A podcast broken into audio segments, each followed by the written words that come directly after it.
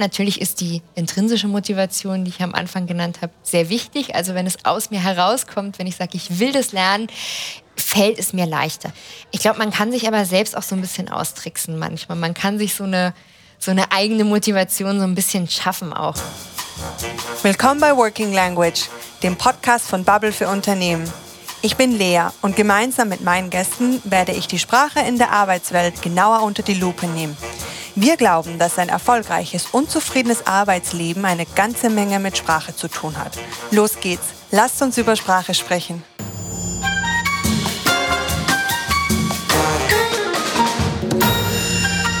Quälende Unterrichtsstunden und dicke Grammatikbücher.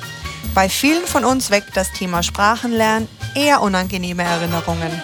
Genau deshalb spreche ich heute mit Maren Pauli, denn die sprudelt nur so vor Begeisterung fürs Sprachenlernen. Maren ist Linguistin und kümmert sich um die Sprachkurse von Bubble für Unternehmen.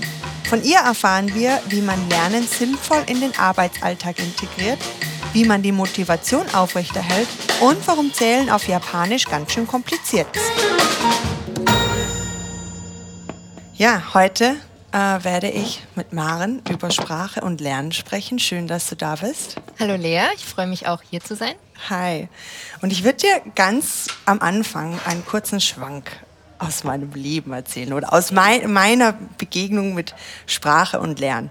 Und zwar war das folgendermaßen. Im Gymnasium bin ich fast sitzen geblieben in Französisch, weil ich einfach, ich hatte überhaupt keinen Zugang zu der Sprache. Ich habe es gehasst.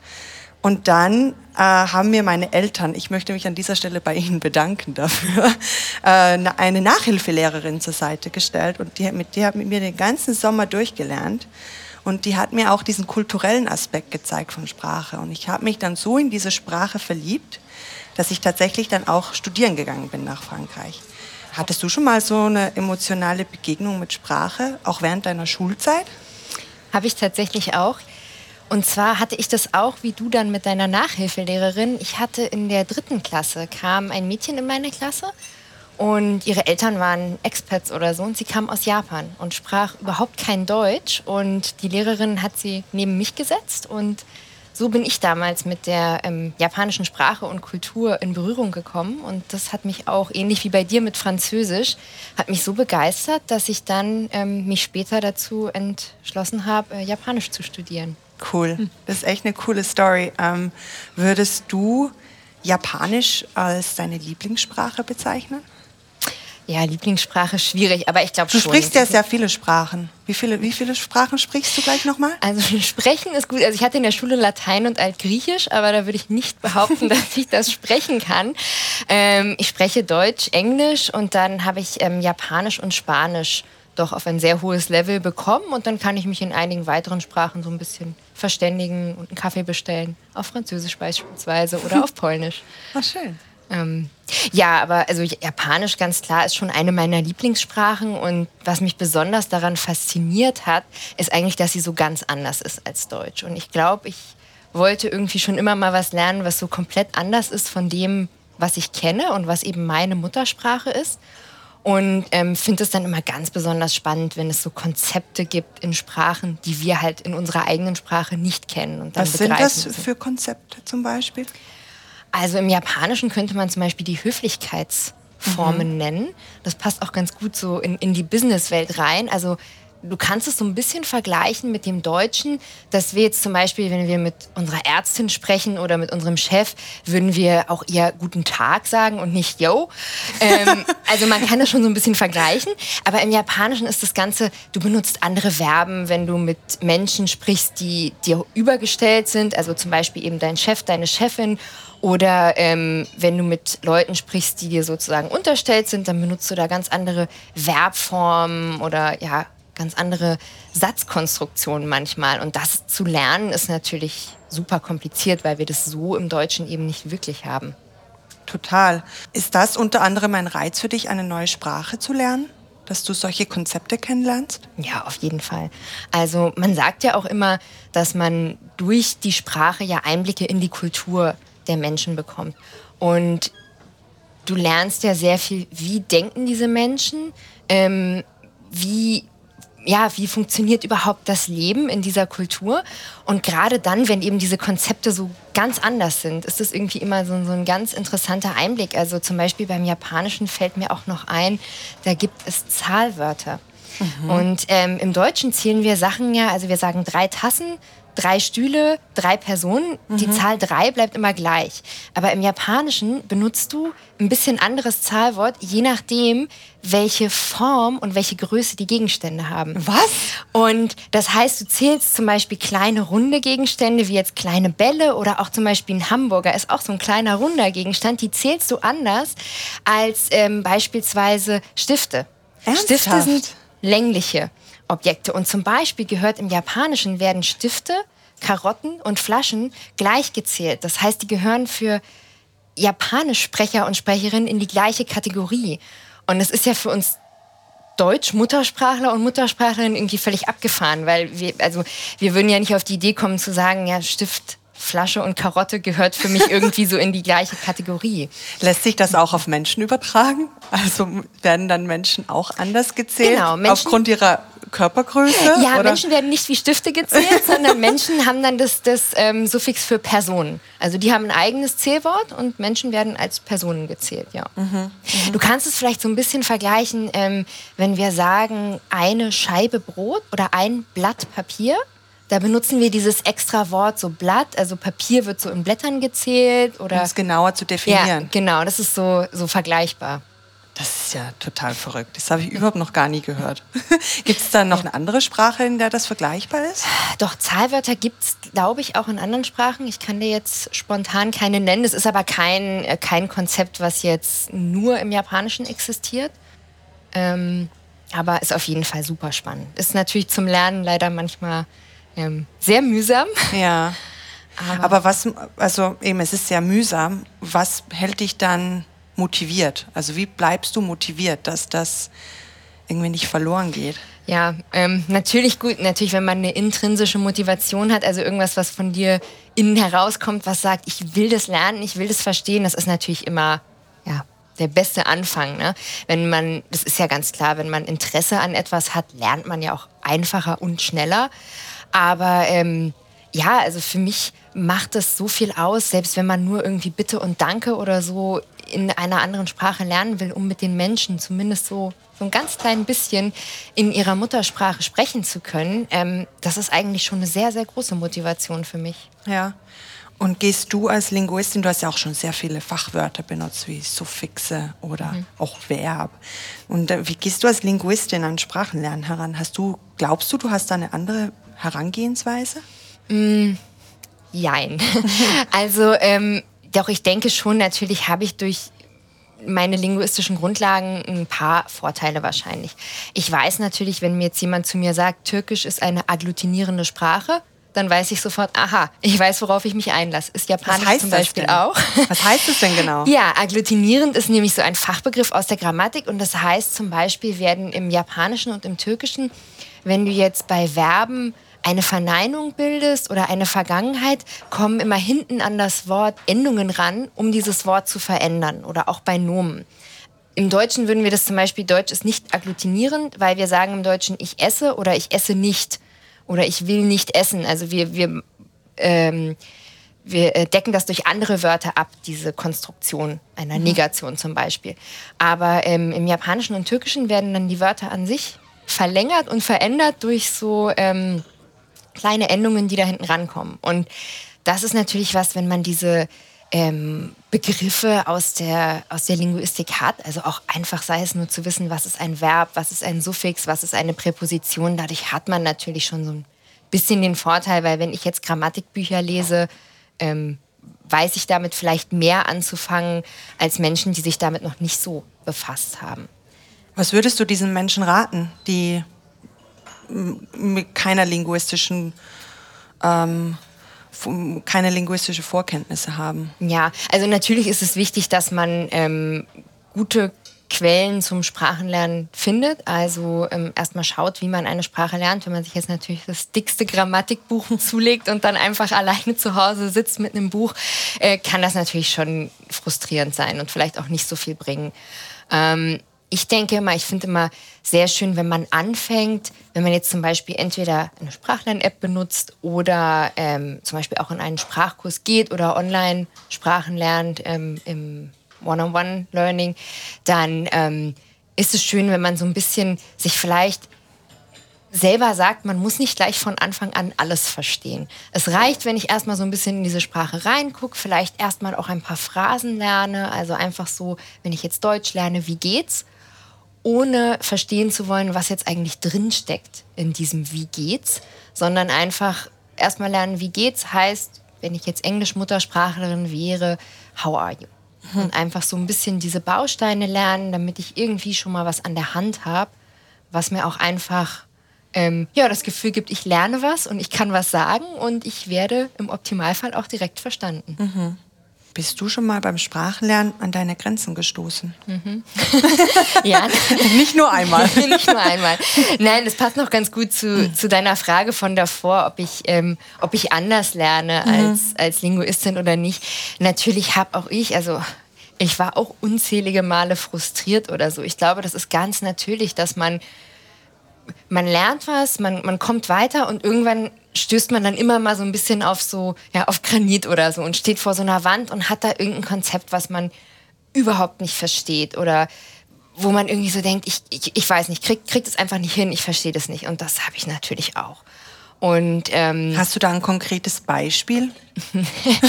ja, also ich habe tatsächlich, als ich an der Uni angefangen habe, Japanisch zu lernen, also ich habe das davor privat schon ein bisschen gelernt und dann habe ich wirklich an der Uni sieben Monate lang Japanisch studiert. Und dann mhm. bin ich das erste Mal nach Japan gegangen und dachte so, ich habe Japanisch gelernt, ich kann Japanisch.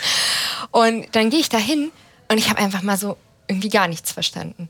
Oh. Und das ist natürlich schon erstmal auch so ein, ja, so ein kleiner Rückschlag. So, man denkt so, ja. Wahnsinn, ich habe jetzt sieben Monate irgendwie wirklich hart gelernt und klar, wenn, wenn mein Lehrer an der Uni irgendwas gefragt hat, du weißt irgendwie, was wirst du gefragt, du hast diesen Kontext da, dieses Lehrbuch und so, das ist eine ganz andere Situation. Aber wenn du plötzlich in dem Land bist und die Leute reden auf einmal irgendwie dreimal so schnell und, und du weißt ja auch nicht, was die zu dir sagen, ähm, ja, das war schon, das war schon nicht einfach. Aber ich glaube, man muss einfach, wenn man sich bewusst ist, dass sowas jedem passiert und jeder, also das heißt nicht, dass man selbst irgendwie zu dumm ist zu lernen.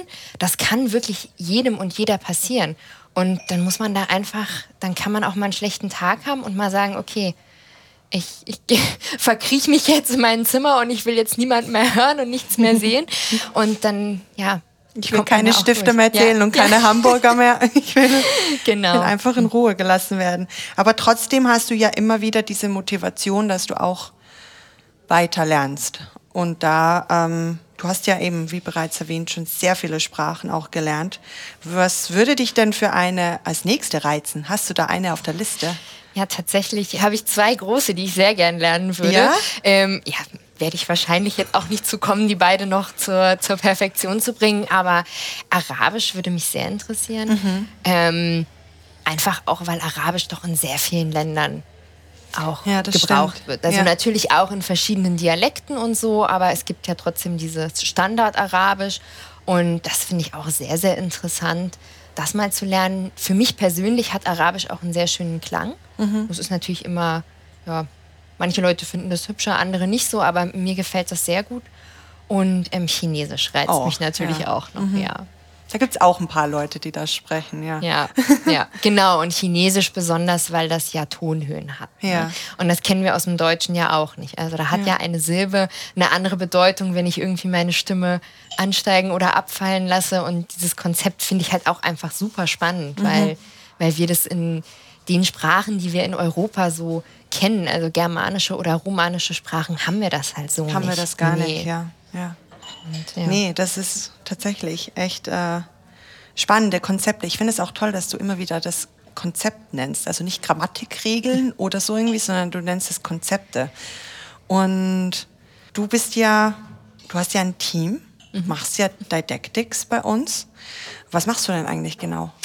Ja, und zwar ähm, kümmere ich mich zusammen mit meinem Team um Sprachkurse für B2B-Kunden. Also das heißt für andere Firmen, die eben eine Sprachlernlösung brauchen. Also sei es irgendein Callcenter, wo Anrufe auf Französisch reinkommen und die Mitarbeitenden, die beispielsweise Deutsch-Muttersprachlerinnen und Muttersprachler sind, müssen halt Anrufe auf Französisch entgegennehmen.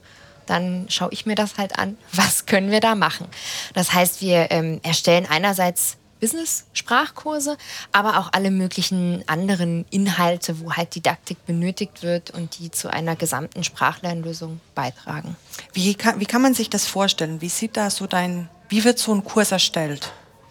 Ja, also nehmen wir vielleicht mal das Beispiel Business Englisch. Das ist ja doch sehr groß, dieses Thema. Und wir wissen ja alle, das ist die Verkehrssprache, die wir so in der Businesswelt haben.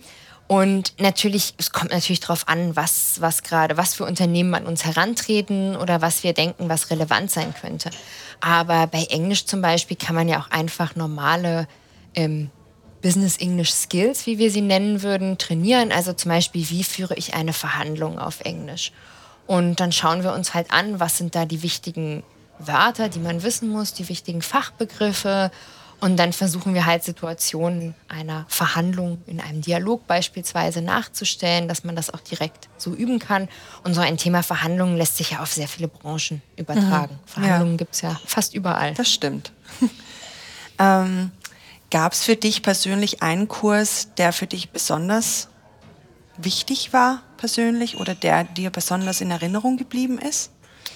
Ähm, ja, und zwar ähm, haben mir eigentlich die Kurse, die wir in Zusammenarbeit mit dem THW, mit dem Technischen Hilfswerk gemacht haben, die fand ich sehr, sehr spannend. Also das Technische Hilfswerk hat ja, ähm, ich glaube, über 80 oder 90 Prozent der ja, Mitarbeitenden sind ja freiwillige Helferinnen und Helfer. Mhm.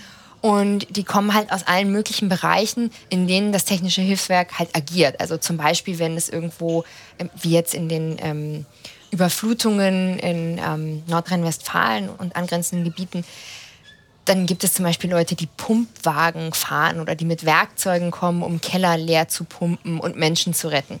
Und da können wir uns ja denken, gibt es sehr spezielle Fachbegriffe. Ne? Pumpe ist jetzt so das Wort, was ich kenne, aber die haben ja dann irgendwie fünf verschiedene mhm. Pumpen oder, oder Werkzeuge, um, um Türen aufzuhebeln oder ja, und das ist natürlich ähm, ein Fall, wo halt Sprache gebraucht wird. Weil wenn man jetzt zum Beispiel, das Technische Hilfswerk ist ja nicht nur in Deutschland unterwegs, sondern die reisen dann beispielsweise auch nach Mexiko, wenn es da einen Erdrutsch gab.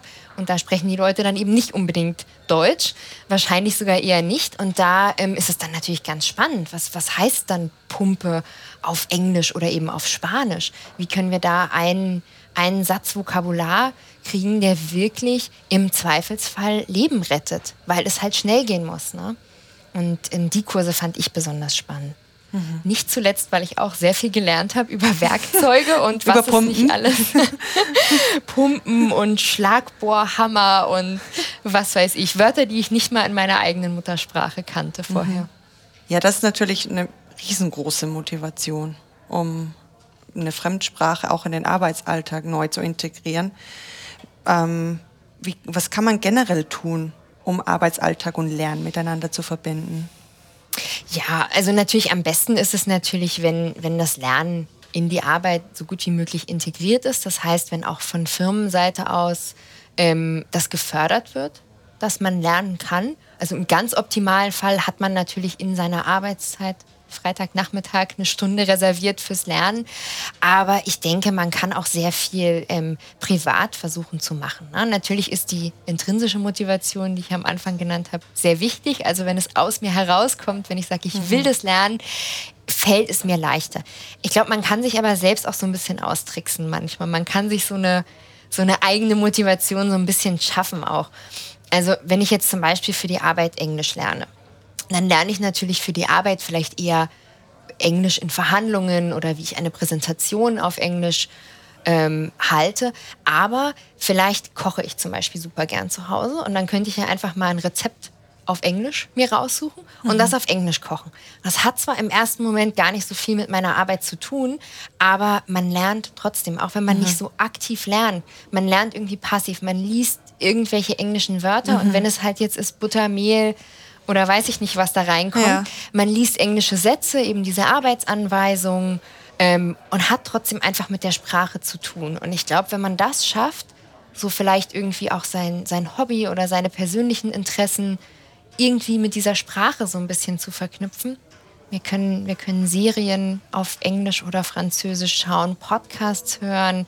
Ähm, dann macht das auch ganz viel. Auch mhm. wenn man nicht am Anfang alles versteht, aber einfach dieses. Auch einfach mal hören und auch mal diesen Redefluss, mhm. das hat mir persönlich auch oft ja. geholfen, dass ich einfach höre, wie spricht jemand anders, jetzt zum Beispiel Französisch oder Spanisch.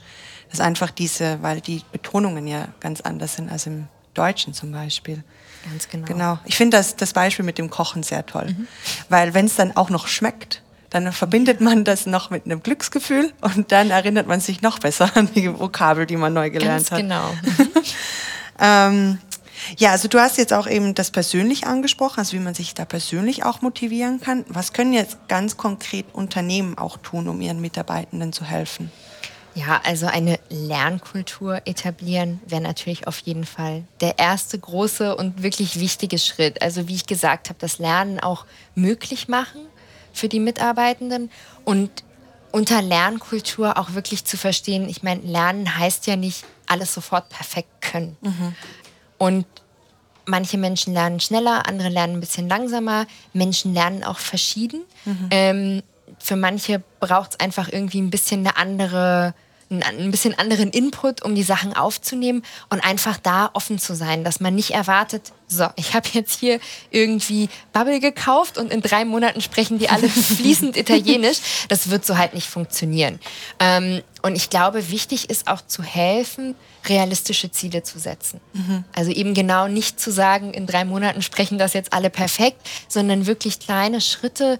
Ähm, da kann man ja auch gute Anleitungen zu finden, wie man realistische Ziele setzt. Mhm. Und das gilt ja auch für jeden im Privaten. Ich kann mein Ziel, wenn ich mir eben vornehme, dass ich ich kann beispielsweise jetzt gar kein Italienisch. Wenn ich mir jetzt vornehme, dass ich in einem Monat eine Verhandlung auf Italienisch führen können möchte, dann glaube ich, werde ich scheitern. Und dann werde ich frustriert sein ja. und dann im schlimmsten Fall lasse ich es halt ganz, weil ich denke, das wird nie was. Mhm. Und das liegt überhaupt nicht daran, dass ich, das, dass ich nicht fleißig genug war, sondern einfach, dass mein Ziel falsch gesetzt war. Ja, man kann es ja auch vergleichen mit ich fange jetzt Laufen an und laufe dann einen Marathon, genau. dann natürlich habe ich da eben wieder eine schlechte Verknüpfung im Kopf, weil wahrscheinlich schaffe ich keine 42 Kilometer. Nee, wenn auf du nicht trainiert bist, nee, dann wahrscheinlich nee. nicht. eben, und so ungefähr kann man das ja vergleichen. Was wäre denn so ein Tipp, der für den allerersten Schritt beim Sprachenlernen das ist so der allererste Schritt. Der allererste Schritt. Ja, also wie ich vorhin schon erwähnt hatte, ich glaube, wenn man mit so Phrasen anfängt, mit gängigen Phrasen, das ist ja auch bei Bubble unser ähm, kommunikativer Ansatz, ähm, ich glaube, damit kann man viel erreichen. Das heißt, was meine ich damit? Man lernt erstmal nicht, was heißt ich, du, er, sie, es, sondern man lernt auf dieser Ebene, wie geht's dir? Oder wie geht's Ihnen, wenn man jetzt Deutsch lernt? Ähm, mein Name ist, man lernt diese festen Sätze und das hat zwei Vorteile. Nämlich zum einen kann ich ziemlich schnell Sachen in der Lernsprache sagen. Ich kann einen Kaffee bestellen. Es ist völlig egal, ob ich weiß, was da in dem Satz jetzt erstmal das Verb ist oder wie man irgendwie diese Konstruktion versteht. Ich kann einen Kaffee bestellen. Und wenn ich das mache in dem Land, kriege ich sogar einen Kaffee. ähm, weiß nicht welchen. Und, genau. Aber damit habe ich nämlich zweitens dieses schnelle Erfolgserlebnis, dass ich halt direkt schon, ich kann, ich kann irgendwas sagen und habe da direkt Feedback, so wow, das funktioniert. Und dann kann man eben aufbauen und sich dann grammatisch diese Strukturen anschauen, vielleicht dann mal explizit eben Grammatik lernen. Wie flektiere ich denn im Deutschen ein Verb? Ähm, wie funktioniert das genau in der Sprache? Ja, und ich würde auch immer sagen, das klingt, selbst ich mag keine Fehler, aber Fehler sind gut. Fehler machen ist gut. Ich mag das auch nicht, wenn ich Fehler mache. Ich fühle mich mhm. da auch immer, ähm, ja, dumm. Aber man darf sich nicht dumm fühlen. Das ist wirklich, ähm, durch Fehler lernen wir. Mhm. Also ich erinnere mich an so eine kleine Anekdote, die mir auch super peinlich war, obwohl sie eigentlich gar nicht peinlich ist. Ähm, da war ich in Frankreich. Ich bin, bin gespannt. Ja, da war ich in Frankreich und zu der Zeit habe ich gerade ganz intensiv Spanisch gelernt. Und dann wollte ich in Frankreich auf dem Postamt Briefmarken kaufen. Mhm. Ich schreibe ja sehr gerne Postkarten. Und mhm. dann wollte ich halt Briefmarken kaufen und habe mir vorher so im Wörterbuch rausgelegt, was heißt Briefmarke auf Französisch und so. Und dann habe ich mir den Satz halt zurechtgelegt, ich möchte gerne zehn Briefmarken für Postkarten nach Deutschland kaufen. Mhm. Und dann ist das schon ein sehr komplexer ja, Satz auch. Ja. Und dann habe ich so, so meinen ganzen Mut so eingeatmet und bin dahin und dann habe ich den auf Französisch gesagt, den Satz, und dann habe ich am Ende por favor gesagt. und ja, der, der Mann in der Post, der hat mich nur ganz lieb angegrinst, der hat das auch gemerkt, aber ich habe mich in dem Moment so, ich so, oh nein. Oh nein. Oh nein. Warum habe ich jetzt auf Spanisch bitte gesagt?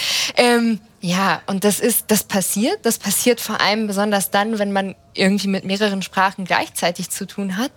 Aber dadurch habe ich mir das so, das hat sich so eingebrannt bei mhm. mir, dass, ja, und dafür sind Fehler ja gut.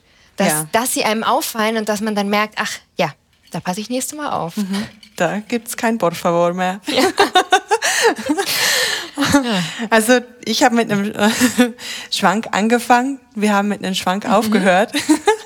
Ähm, ich möchte mich herzlich für dieses tolle Gespräch bedanken. Sprache lernen, äh, Hauptsache Motivation, intrinsische Motivation auch schaffen. Und ja, danke für die vielen tollen Tipps, die wir heute von dir lernen durften. Ja, vielen Dank, dass ich hier sein durfte. Das war die letzte Episode der ersten Staffel von Working Language, dem Podcast von Bubble für Unternehmen. Wir gehen jetzt in den wohlverdienten Urlaub zwischen den Jahren und melden uns 2022 wieder. Mein Name ist Lea und ich bedanke mich fürs Zuhören und wünsche euch frohe Feiertage.